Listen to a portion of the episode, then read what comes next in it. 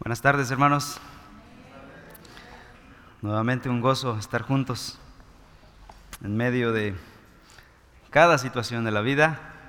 El gozo mayor de nuestras almas es descansar en el Señor, recibir su perdón, su gozo, su gracia, es lo que llena nuestras vidas. Vamos a hacer una pausa a nuestro estudio de Romanos con el motivo de iniciar un estudio en la palabra de Dios acerca de la misión de la iglesia. ¿A qué llamó Dios a la iglesia? ¿Qué hacemos como iglesia? ¿Qué nos constituye iglesia? ¿A qué fuimos llamados a operar en este mundo? Fuimos llamados a hacer buenas obras, a anunciar el reino.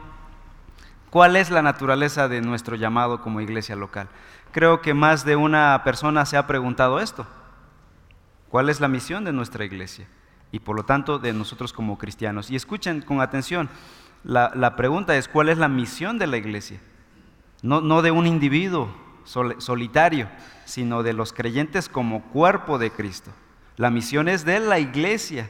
La iglesia está conformada por creyentes comprometidos con su iglesia. No es un trabajo de individuos solitarios, alejados, que operan y hacen su ministerio. ¿no? Ellos son errantes, son ministros itinerantes.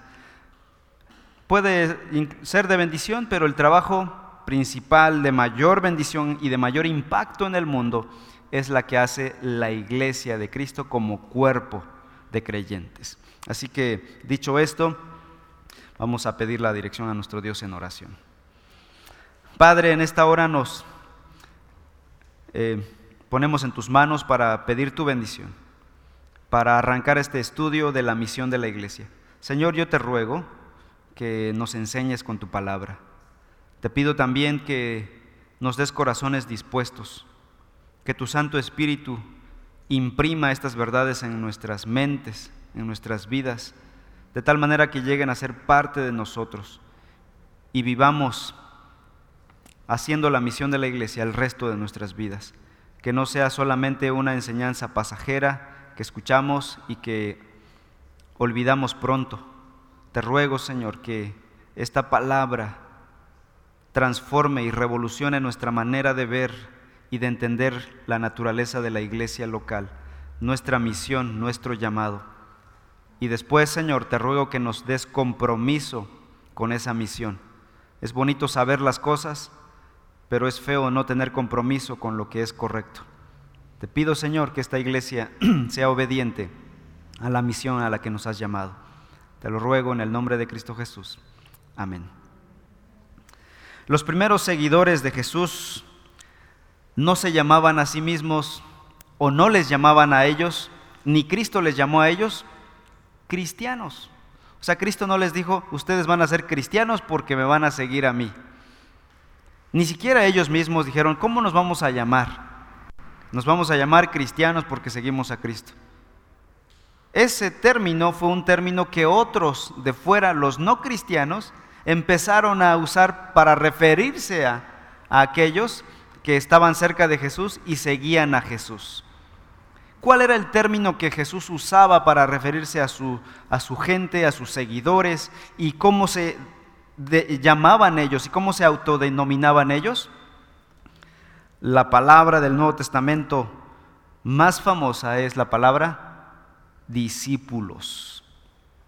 Dice, por ejemplo, uno de tantos pasajes, Hechos capítulo 6, versículo 7, dice, y la palabra de Dios crecía y el número de los discípulos se multiplicaba en gran manera en Jerusalén. Y así por el resto del Nuevo Testamento, ¿cómo se autoconcebían ellos? Como discípulos. Los primeros seguidores de Jesús, según este pasaje, eran conocidos como discípulos. De hecho, la palabra discípulo aparece 281 veces en el Nuevo Testamento. ¿Y la palabra cristiano? Tres veces. Poquitas veces. Se darán cuenta de la comparación, de la diferencia que hay entre ambos términos. En esta nueva serie aprenderemos que discípulo, la palabra discípulo es la descripción más adecuada para lo que significa ser un verdadero seguidor de Jesús. A la luz de la escritura veremos que muchos que hoy se autodenominan cristianos lo dicen porque profesan el cristianismo como una religión. Porque no hay otra, y de hecho la religión oficial de, podríamos decirlo así, en cierto sentido, de América Latina, de México, es el cristianismo, ¿no? Es como una tradición. Y si er, estás dentro de, vas de vez en cuando a la iglesia, eres cristiano. Pero no es lo mismo que ser discípulo. Los discípulos seguían a su Señor de cerca, vivían con ellos, había un compromiso cercano con el Señor. Un discípulo es aquel que tiene una convicción, una cercanía, una relación personal con su Señor a través del cuerpo de discípulos, el cuerpo de creyentes, la iglesia local. Así que creo que este estudio nos va a limpiar de falsas concepciones y de muchos que piensan ser en realidad quizá no lo sean. Vamos a nuestro pasaje de hoy, Mateo capítulo 4. Mateo 4, 18 al 22.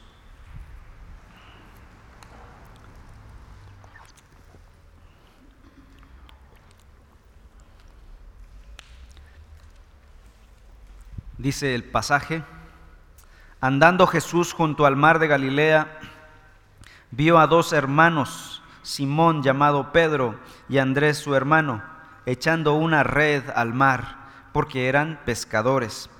Y les dijo, vengan en pos de mí, y yo los haré pescadores de hombres. Entonces ellos, dejando al instante las redes, lo siguieron. Y pasando de allí, Jesús vio a otros dos hermanos, Jacobo hijo de Zebedeo y Juan su hermano, en la barca con su padre Zebedeo, remendando las redes, y los llamó. Y ellos, dejando al instante la barca y a su padre, lo siguieron. Todos los niños hebreos asistían a la escuela a partir de los cinco años de edad, con el objetivo de aprender la Torah, es decir, el Antiguo Testamento. Pues a los diez años de edad, la mayoría de los niños, en general todos, conocían la Torah. Algunos se memorizaban grandes porciones de la Torah. Algunos, y el pasaje básico a memorizar eran los diez mandamientos. Todo niño judío básicamente se sabía de memoria los diez mandamientos.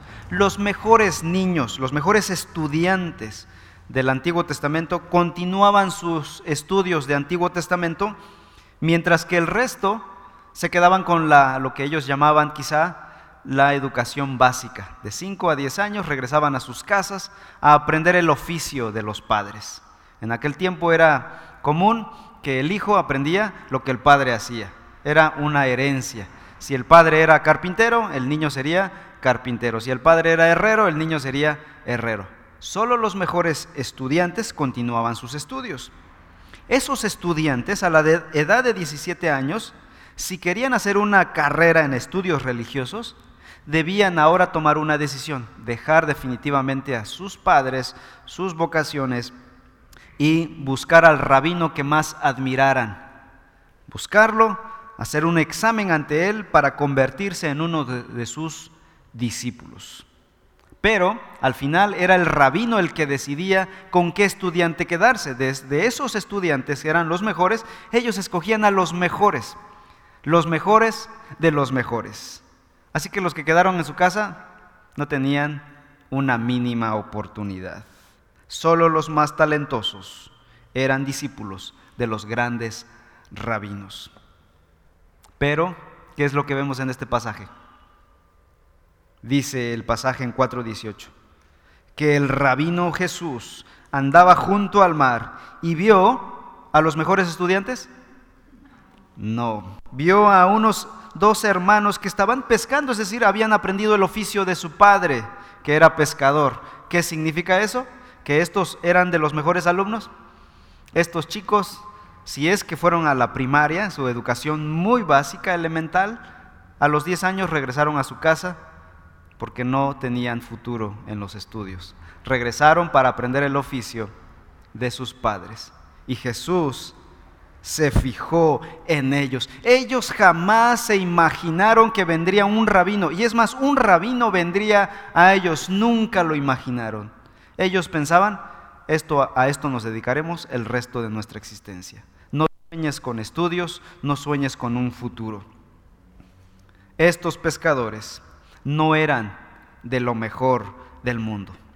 Y Jesús fue a ellos y los escogió a ellos.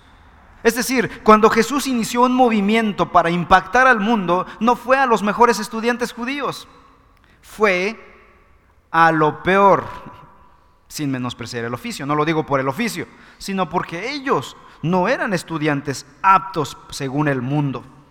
Cuando Jesús decidió construir su movimiento, Él escogió a los rechazados.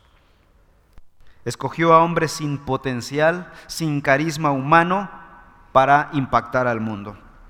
Cito a John MacArthur quien dice lo siguiente, Dios se brincó a los sabios de aquel tiempo.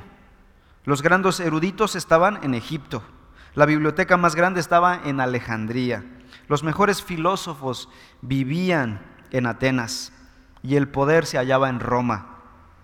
Él dejó fuera al historiador Heródoto, al gran pensador Sócrates y al gran militar Julio César. En su lugar escogió a hombres tan ordinarios que parecía una, una mala broma. No a rabinos, ni a maestros, ni a expertos religiosos, sino a lo desechado del mundo. Yo no se preguntara, ¿qué quiere dar a entender el Señor cuando elige a lo peor del mundo o a lo desechado del mundo. Hay un mensaje detrás de esto. El mensaje es que el Señor habría de demostrar que el éxito de este gran proyecto de alcanzar al mundo no dependería de los individuos y de las habilidades de estos individuos. Ese era el mensaje. Y entonces, si quieres dar a entender que no depende de ellos, ¿qué debes hacer? Buscar a los que no tienen talento natural para manifestar que efectivamente ese éxito viene de alguien más, vendría de Dios mismo. Y para eso hay que escoger a los que no tienen talento. Efectivamente, es lo que ha hecho el Señor a lo largo de la historia. Vamos a Primera de Corintios capítulo 1 ahora. Primera de Corintios 1:20 en adelante. Y pregunta el apóstol precisamente esto.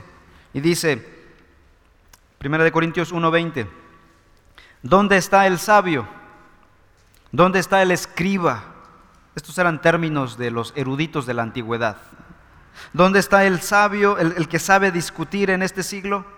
¿No ha hecho Dios que la sabiduría de este mundo sea necedad? Ahora versículo 21. Pues ya que en la sabiduría de Dios el mundo no conoció a Dios por medio de su propia sabiduría, agradó a Dios mediante la necedad de la predicación salvar a los que creen. La locura de la predicación. Versículo 23. Pero nosotros predicamos a Cristo crucificado, piedra de tropiezo para los judíos y necedad para los gentiles. Es decir, no depende de la habilidad del predicador, porque escogió a lo menospreciado, va a decir más adelante. Depende del poder del mensaje. El mensaje de Cristo crucificado, el mensaje del Evangelio, es lo que tiene poder. Versículo 24 lo dice, sin embargo, para los llamados, tanto judíos como griegos, Cristo es poder de Dios y sabiduría de Dios. El Evangelio es la sabiduría de Dios. El Evangelio es el poder de Dios. Versículo 26, pues consideren hermanos su llamamiento. No hubo muchos sabios conforme a la carne, ni muchos poderosos, ni muchos nobles, sino que Dios ha escogido, ¿qué cosa? Lo necio del mundo para avergonzar a los sabios. Y Dios ha escogido lo débil del mundo para avergonzar a los fuertes del mundo, los que se creen fuertes. También Dios ha escogido lo vil y despreciado del mundo, lo que no es, para anular lo que es, para que nadie se jacte delante de Dios. Nadie puede decirse la obra de impacto al mundo es por obra nuestra, por nuestras habilidades, es el poder de Dios. Versículo 31. Vean cómo, cuál es el clímax de este pensamiento de Pablo. Para que tal como está escrito, el que se gloría, que se gloríe en el Señor. Toda la gloria a Dios todos los atributos a Dios, todo el honor, todo el reconocimiento, todo el mérito es para el Señor. Si el Evangelio ha llegado hasta México en el siglo XXI, es por el poder de Dios, no por el poder de los hombres. El Evangelio ha tenido muchos enemigos, han querido destruir el Evangelio, han querido destruir a la iglesia y han lastimado, ha corrido sangre a lo largo de la historia. Pero la iglesia sigue viva y sigue creciendo y el Evangelio sigue creciendo y ha llegado hasta nosotros.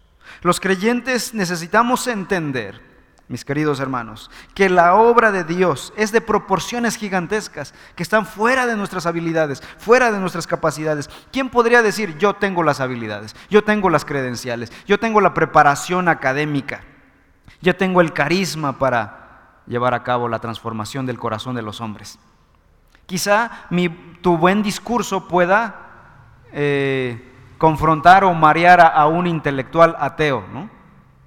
Y quizá pueda convencerlo intelectualmente, pero no puede transformar su corazón. Y hasta ahí quedamos. Hasta ahí llegamos.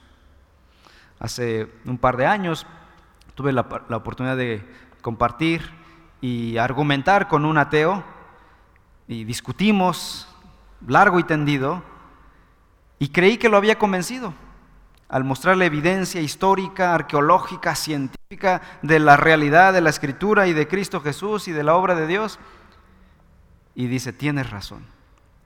Y yo dije, bueno, ya el próximo domingo lo veo en la iglesia. Y me dijo, pero esto no es para mí. y dije, Dios me corroboró, esto es, tiene que ser obra de Dios. El ateísmo no es un problema cerebral, neuronal, mis amados. El ateísmo es un problema moral, es, se llama pecado, incredulidad en Dios. La gente entonces que cree tener muchos talentos como para transformar a las personas, habilidades para la obra de Dios en el mundo, esa gente no depende del poder de Dios. Esa gente es un estorbo para la obra de Dios. Entorpecen el avance de la obra de Dios. Entonces por eso Dios nos, nos llama a los capacitados, si es que los hay en el mundo. Jesús escogió a lo débil del mundo para enseñarnos que su poder se perfecciona en la debilidad. ¿Cómo respondieron estos hombres cuando escucharon el llamado del rabino? Ni tardos ni perezosos. Dijeron, esta es la oportunidad de nuestra vida. ¿Quién más nos va a llamar? Nadie más. Y estaban disponibles. Cuando Jesús los llamó, había disposición en ellos. Hermanos, Dios habría de revolucionar al mundo con el Evangelio a través de hombres débiles.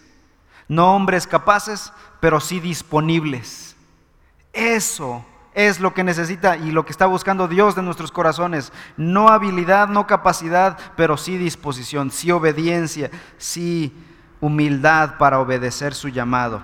Y sabes que Dios quiere usarte a ti. Y es hora de dejar de excusarte en tus debilidades. Así que cuando digas, yo, yo voy a hacer eh, la obra de Dios, me llamas a mí para obrar, que soy incapaz, que soy, eh, que tengo poca preparación, poco conocimiento, poco, poco, poco, ¿sabes qué? Eres el candidato ideal. Si dijeras, no, yo sí puedo, llámenme a mí, serías un estorbo para la obra de Dios, porque estaríamos, estarías confiando en tus propias capacidades y no en el poder de Dios. Él no necesita de tus habilidades, necesita de tu disposición, de tu obediencia. Así que la pregunta es, ¿estás dispuesto? Porque este llamado ahora es para ti y para mí. Ahora el Señor viene a ti y a mí a preguntarnos, ¿quieres seguirme? Te haré pescador de hombres. ¿Estás dispuesto? Quisiera escuchar muchos amenes aquí. decir, sí, este año quiero obedecer al Señor, quiero ir hasta donde Él me diga. Tengo miedo, tengo temor, soy incapaz, pero si se trata del poder de Dios, adelante. Vamos a ver el poder de Dios en acción. Y esos discípulos débiles y frágiles que eran los desechados del mundo, fueron los que más impacto tuvieron en el mundo. Y después dirían los, los gentiles romanos, estos que trastornan al mundo han llegado aquí y tenían miedo de estos discípulos que trastornaban al mundo llegaron estos predicadores. Hermanos, ojalá el mundo diga eso de nosotros. Estos que trastornan al mundo ya llegaron a mi casa. Agárrense ahora. En segundo lugar, vemos que Él no nos escogió a nosotros, no nosotros a Él. Jesús dijo, vengan, ¿quién fue al mar? Jesús. No ellos fueron a buscar al, rabino a su casa. Jesús fue a su trabajo y les dijo, venid en pos de mí o vengan en pos de mí. En el mundo judío los mejores estudiantes se presentaban ante un rabino. Ellos buscaban al rabino. Y si el rabino se agradaba de ellos, el rabino entonces los escogía. Pero esto generaba jactancia en el discípulo aceptado. ¿Por qué? Porque decía, mi rabino me escogió a mí de sobre los demás. ¿Por qué? Por algo, porque vio mis habilidades, vio mis capacidades. Jactancia en el discípulo. En cambio, estos discípulos de Jesús, ¿de qué se van a jactar? Él fue a buscarlos a ellos cuando ya no tenían ninguna oportunidad. Hay humildad. El mensaje es que el Señor está produciendo humildad en sus hijos. Los discípulos deben ser humildes, dependientes del poder de Dios. Juan 15, 16, Jesús dijo, ustedes no me escogieron a mí, sino que yo los escogí a ustedes y los designé para que vayan y den fruto y que su fruto permanezca, para que todo lo que pidan al, al Padre en mi nombre se lo conceda. Si el Señor te escogió, Él te capacitará y Él te usará. Él te usará poderosamente para transformar, para trastornar al mundo. Si Él te escogió a ti, por algo, Él es sabio, por su poder, no por nuestras habilidades. Así que simplemente obediencia y humildad, dependencia al Señor. En tercer lugar, vemos en este pasaje que nuestro principal llamado no era hacer algo, era estar con el Señor. ¿Qué les dijo Jesús a estos discípulos, a estos nuevos discípulos? Vengan en pos de mí. Era lo primero. Y después dijo, y los convertiré en pescadores de hombres. Pero primero, en pos de mí, estar conmigo. Él no les dijo a dónde irían y qué harían en ese momento. Eso vendría más adelante en las clases futuras. Pero en ese momento lo importante, lo que debían saber los verdaderos discípulos era tener un encuentro personal con el Señor, una relación personal viva con el Señor, estar con Él. Y efectivamente, tenían que dejar su trabajo, la barca, las redes, a su padre, eh, el negocio de, de la pesca y seguir al Señor, mudarse con Él. Y efectivamente, estos vivieron tres años con Jesús. A donde iba Jesús, ellos iban. Jesús dijo, yo no tengo un palacio, es más, no tengo ni dónde recostar mi cabeza, pero tendrán techo y tendrán comida. Y los discípulos por tres años vivieron con Jesús muy cercanamente, escuchando sus enseñanzas, pero viendo su vida, viendo su vida de oración, su vida de santidad, de perfección, viendo la obra de Dios en la vida de Jesucristo. Y eso transformó a los discípulos. Ese es el llamado para nosotros el día de hoy. ¿Cómo estamos nosotros cercanos a Jesús hoy si Él ya no está físicamente aquí? Bueno, como los discípulos, la dinámica es la misma. ¿Cómo los discípulos estaban en una relación cercana con Jesús? Por medio de escuchar su palabra y obedecer la palabra de Jesús. Hoy Jesús ya no está físicamente, pero espiritualmente lo está. Y sobre todo, su palabra está hoy. ¿Cómo estamos cerca del Señor hoy? Por medio de su palabra, conociendo y escuchando su palabra. Es la misma palabra que Él les dio a sus discípulos hace dos mil años. La misma palabra quedó registrada aquí, guardada y preservada por tantos miles de años por el poder de Dios. La misma revelación registrada está aquí. Lo que escucharon Pedro, Tomás, Juan, Santiago, todos los discípulos del Señor, esas palabras las podemos escuchar tú y yo. Alguien dijo por ahí, si quieres escuchar la voz de Dios audiblemente, lee la Biblia en voz alta. y estarás escuchando la voz audible de Dios, su palabra. No necesitas escuchar una voz de allá del, de un espíritu. La palabra de Dios está aquí. No necesitamos ser esotéricos, necesitamos ser objetivos la palabra de Dios está aquí. Así que yo te reto, estudia su palabra. hasta que la palabra domine tus pensamientos, tu forma de actuar, hasta que lo que pienses sea la palabra de Dios, hasta que lo que hables sea la palabra de Dios, hasta que puedas citarla fluidamente. Es un proceso que lleva toda la vida. Se puede lograr. Lee la palabra de Dios. Haz un compromiso de leer la palabra de Dios. Pero no hagas un compromiso como el compromiso de hacer ejercicio, ¿no? El hacer ejercicio, me comprometo este año a hacer ejercicio, ¿no? Y todo febrero, todo enero a correr y en febrero ya la dejamos hasta ahí. No, que sea un compromiso de amor, eso es diferente. Y el compromiso de amor nos lleva el resto de la vida. No es un compromiso de ánimo nada más, de llamarada de petate. ¿Saben cómo, cómo, arde el petate? ¡Fum! Sale el flamazo y, se acaba de inmediato. No, no debe ser así, debe ser un compromiso. Un compromiso radical en tu vida para que cuando platiques, tengas conversaciones casuales, la palabra de Dios empiece a fluir sin planearlo, sin, sin agarrar a bibliazos a las personas. Es, es parte natural de tu vida. En cuarto lugar, fueron llamados para seguirle. Y para seguirle debemos dejarlo todo. No podemos servir al Señor y al mundo.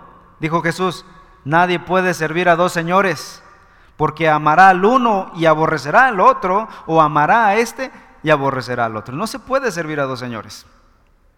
Para servir a este Señor tenemos que dejar a este Señor, a este amo, Hermanas, no me refiero al esposo, a este Señor, me refiero al amo, al que gobierna tu vida, a ese principio de autoridad sobre tu vida, lo que es primario en tu vida, lo debes abandonar para que ahora el Señor sea lo primario, lo más importante. En el versículo 20 se nos dice en la escritura que dice que cuando Él les dijo, venid en pos de mí, o vengan en pos de mí, ellos contestaron, ¿cómo? Entonces ellos, dejando al instante las redes, lo siguieron. El, detalle es, es importante aquí. No dice la Biblia, entonces ellos lo siguieron. ¿Qué dice antes? Dejaron las redes. Y luego en el versículo 22, y ellos dejando al instante, porque más adelante se encontró con otros dos, ¿no? Dejando al instante la barca y ya su padre, lo siguieron. Tampoco dice el versículo 22, y ellos también lo siguieron. ¿Qué dice antes?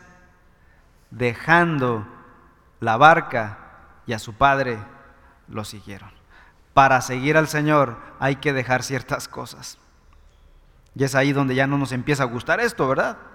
Todo es romántico, todo es bonito, lo del discipulado, pero hasta aquí, hasta ahí llego, ¿no? Hasta ahí llego en la Biblia. No podemos ser discípulos entonces. Hasta aquí podría ser cristiano nominal, ¿no? Como la multitud. Pero discípulo de Cristo, solo pocos. pude haber titulado este sermón solo para algunos, para describir que no es para, no, es para todos. No, es, no son todos son los discípulos. Se mencionan dos cosas aquí importantes. Primero, cosas materiales, redes en el versículo 20 y barca en el versículo 22. Y la otra cosa importante, al Padre. Ambas cosas representan lo más importante en nuestras vidas. Por ejemplo, las redes y la barca, ¿qué representa? Representa lo que la fuente de, de trabajo, donde nos ganamos la vida, nuestra carrera, nuestra vocación, nuestro empleo. Ellos dejaron eso para seguir al Señor. Y el Padre representan nuestras relaciones más significativas Así que para ser un verdadero discípulo, Jesús debe ser más importante que cualquiera de esas cosas, tu profesión y tus relaciones más significativas.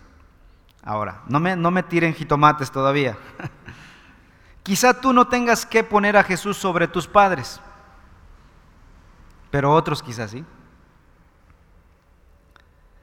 Tal vez tú no tengas que dejar tu trabajo pero otros quizás sí. Quizá tú no tengas que dejar tu familia y tu trabajo para llevar el Evangelio al, otro lado del mundo, pero quizá otros sí. Tal vez alguien, a alguien Dios quizá le pedirá que cambie de carrera o que cambie de trabajo para poder servir mejor a Dios y cumplir con fidelidad el llamado de Dios. Eso me pasó a mí. Yo soñaba, era un joven soñador, con planes en la vida.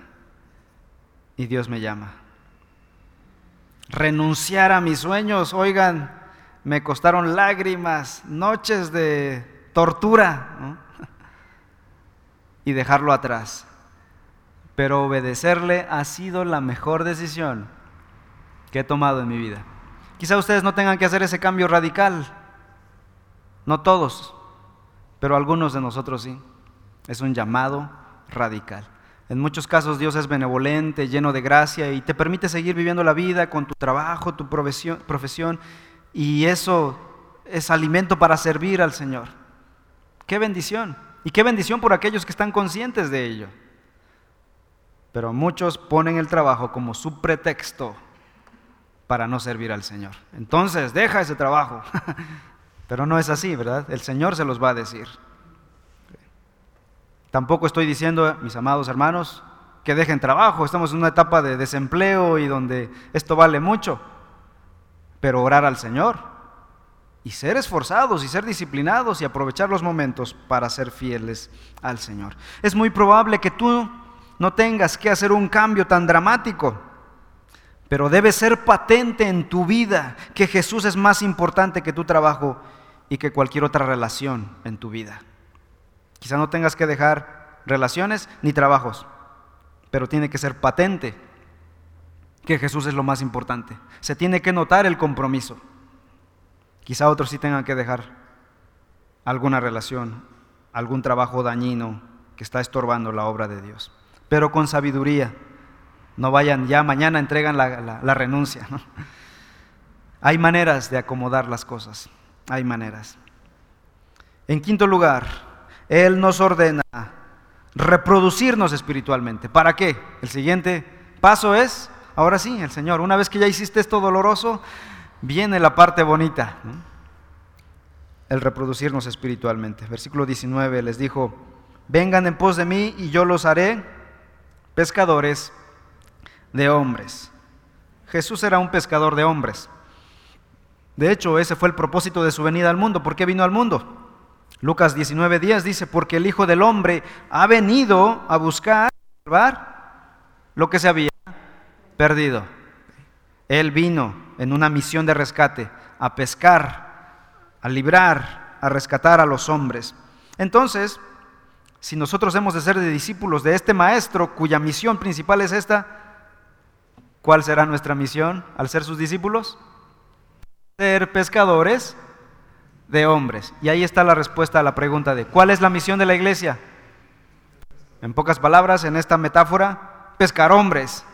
A eso fuimos llamados, a pescar hombres. Y este es el fruto al que se refiere aquí. Juan 15:8 dice, en esto es glorificado mi Padre, en que den mucho fruto y así prueben que son mis discípulos. ¿Cómo probamos que somos discípulos del Señor? en que damos fruto. ¿Cómo damos fruto? Sería la siguiente pregunta. Bueno, Jesús explica a sus discípulos que dar fruto es a través de la gran comisión. Yo quiero que sí busquen este pasaje, Mateo 28, 19. Mateo 28. 19 y 20, donde dice la escritura así. Vayan pues y hagan discípulos de todas las naciones, bautizándolos en el nombre del Padre y del Hijo y del Espíritu Santo, enseñándoles a guardar todo lo que les he mandado. Y recuerden, yo estoy con ustedes todos los días hasta el fin del mundo. En, la, en, la, en el escrito griego, el verbo principal es de esta oración es hagan discípulos que en griego es una sola palabra, pero en español no se puede traducir con una sola palabra, así que usan siempre la mayoría de las traducciones dos palabras, hagan discípulos. Tú dirás, bueno, discípulos no es un verbo, pero hacer sí, y es que en griego es una palabra, es un verbo. Entonces el verbo hacer discípulos es como si fuera una sola palabrota, hacer discípulos. Y todo lo demás se deriva de este verbo principal bautizar, enseñar, ir, etcétera, etcétera, todo es sujeto a este verbo principal que es hacer discípulos. Por lo tanto, ser discípulos de Jesús implica hacer discípulos, ir y hacer discípulos. A eso nos llamó el Señor. Un discípulo de Cristo debe hacer discípulos de Cristo. Así que puedo resumir esto en este pensamiento en una sentencia. Discípulos que hacen discípulos. Hermanos, el desafío para ti es que tú no solo seas un cristiano, es que seas discípulo y no solo que seas discípulo, sino que seas discípulo que hace discípulos. A eso fuimos llamados. No fuimos llamados a ser cristianos solamente, fuimos llamados a ser discípulos. No fuimos llamados solo a ser discípulos, fuimos llamados a ser discípulos que hacen discípulos. Y aquí ya tenemos el mapa completo de lo que es la misión de la iglesia, el cuerpo de creyentes. ¿Cómo se hace discípulos? El hacer discípulos es enseñarle a alguien más a seguir a Jesús. Así de sencillo. Así como tú le sigues a Jesús con la ayuda del Espíritu Santo, así enseñarle a otro a seguir a Jesús. Discípulos que hacen discípulos. Conclusión. Para todo esto, ¿cuál es la metodología? ¿Cuál es la estrategia? ¿Hay un método para que haga efectivo este plan? Déjenme decirles cuál es el método. El método eres tú. Son las personas comprometidas con el Señor y comprometidas con la gran comisión. Si tú te comprometes con el Señor, si tú este año te comprometes con el Señor, tú serás el mejor método. Pues mis amados hermanos de familia Reforma, este año 2021 queremos lanzarles un desafío doble. ¿Están listos? Primer desafío, a que dejes de ser cristiano y te conviertas en un discípulo. Basta de cristianismo light, decían algunos. Cristianismo de banca, decían algunos en mi pueblo, ¿no? Ser verdaderos discípulos. Comprométete con Jesús en una relación personal con Dios y con la iglesia local. Es el desafío para este año. Segundo, segunda parte de este desafío, a que te conviertas en discípulo que hace discípulos. Desafío doble, mis amados hermanos. Así que, ¿cómo vas a cumplir este, este segundo lado del desafío? Bueno, piensa en una persona. Empiecen a pensar esta semana, estos días que vendrán, vamos a estar hablando de esto, en una persona que no es cristiana, que no es discípulo, que no conoce al Señor, es incrédulo. Y pídele a Dios que te ayude a identificar a esa persona y que con la ayuda del Espíritu Santo tú puedas traer a esa persona a Cristo. Ese va a ser el desafío. Una persona. Una persona. ¿Qué pasaría si cada uno de nosotros, los que estamos aquí y la iglesia que está en casa, nos pusiéramos la meta de alcanzar a una persona? ¿Qué pasaría? ¿Cómo sería si cada uno de nosotros tuviera el compromiso, el entendimiento de lo que es un verdadero discípulo? La respuesta a esta pregunta la iremos viendo en nuestra propia iglesia local. Esto no es ficción y no es de películas, y no es de la iglesia primitiva, o no es de la iglesia allá en Corea del Norte, Corea del Sur, donde hay iglesias de 25 mil, 30 mil gentes lo vamos a ver nosotros si somos fieles discípulos que hacen discípulos. Amén. Vamos a orar. Oremos. Quiero que ores en este momento. Quiero que ores en este momento por esto. Pide perdón a Dios primeramente por por si solamente has sido cristiano de profesión Has profesado cristianismo, pero no eres un verdadero discípulo. Has seguido la corriente, pero no has hecho un compromiso con el Señor y con la iglesia local. y que el Señor te ayude ahora a dar el siguiente paso, a ser discípulos. Padre, en esta hora como familia, como familia de fe, estamos delante de ti, Señor. Quebrantados porque tu palabra ha revelado que hemos seguido una tradición cristiana, pero no nos hemos comprometido contigo. No hemos sido verdaderos discípulos. Hemos vivido superficialmente la fe. Perdónanos, Señor, pero te suplicamos que nos ayudes porque no podemos solos. Te necesitamos a ti. Que nuestro compromiso contigo sea real, sea genuino, sea fuerte, sea evidente. Y ahora, Señor, la palabra nos manda ir más allá. Que seamos discípulos que hagan discípulos. Ayúdanos, Padre. Necesitamos de tu poder, de tu gracia. Tenemos nuestras propias luchas familiares, personales, salud, dinero, empleo. Padre, ayúdanos, quita los estorbos, si, es que los hay, Señor. Y ayúdanos, Padre Celestial. Ruego, Señor, tu bendición sobre esta familia de fe. Bendice a tu iglesia, a reforma. Que en este 2021 el confinamiento no impida la gran comisión, porque tu palabra sigue corriendo entre nosotros. Te lo pedimos, Señor, en el nombre de Cristo Jesús. Amén. Que Dios nos bendiga, mis amados hermanos.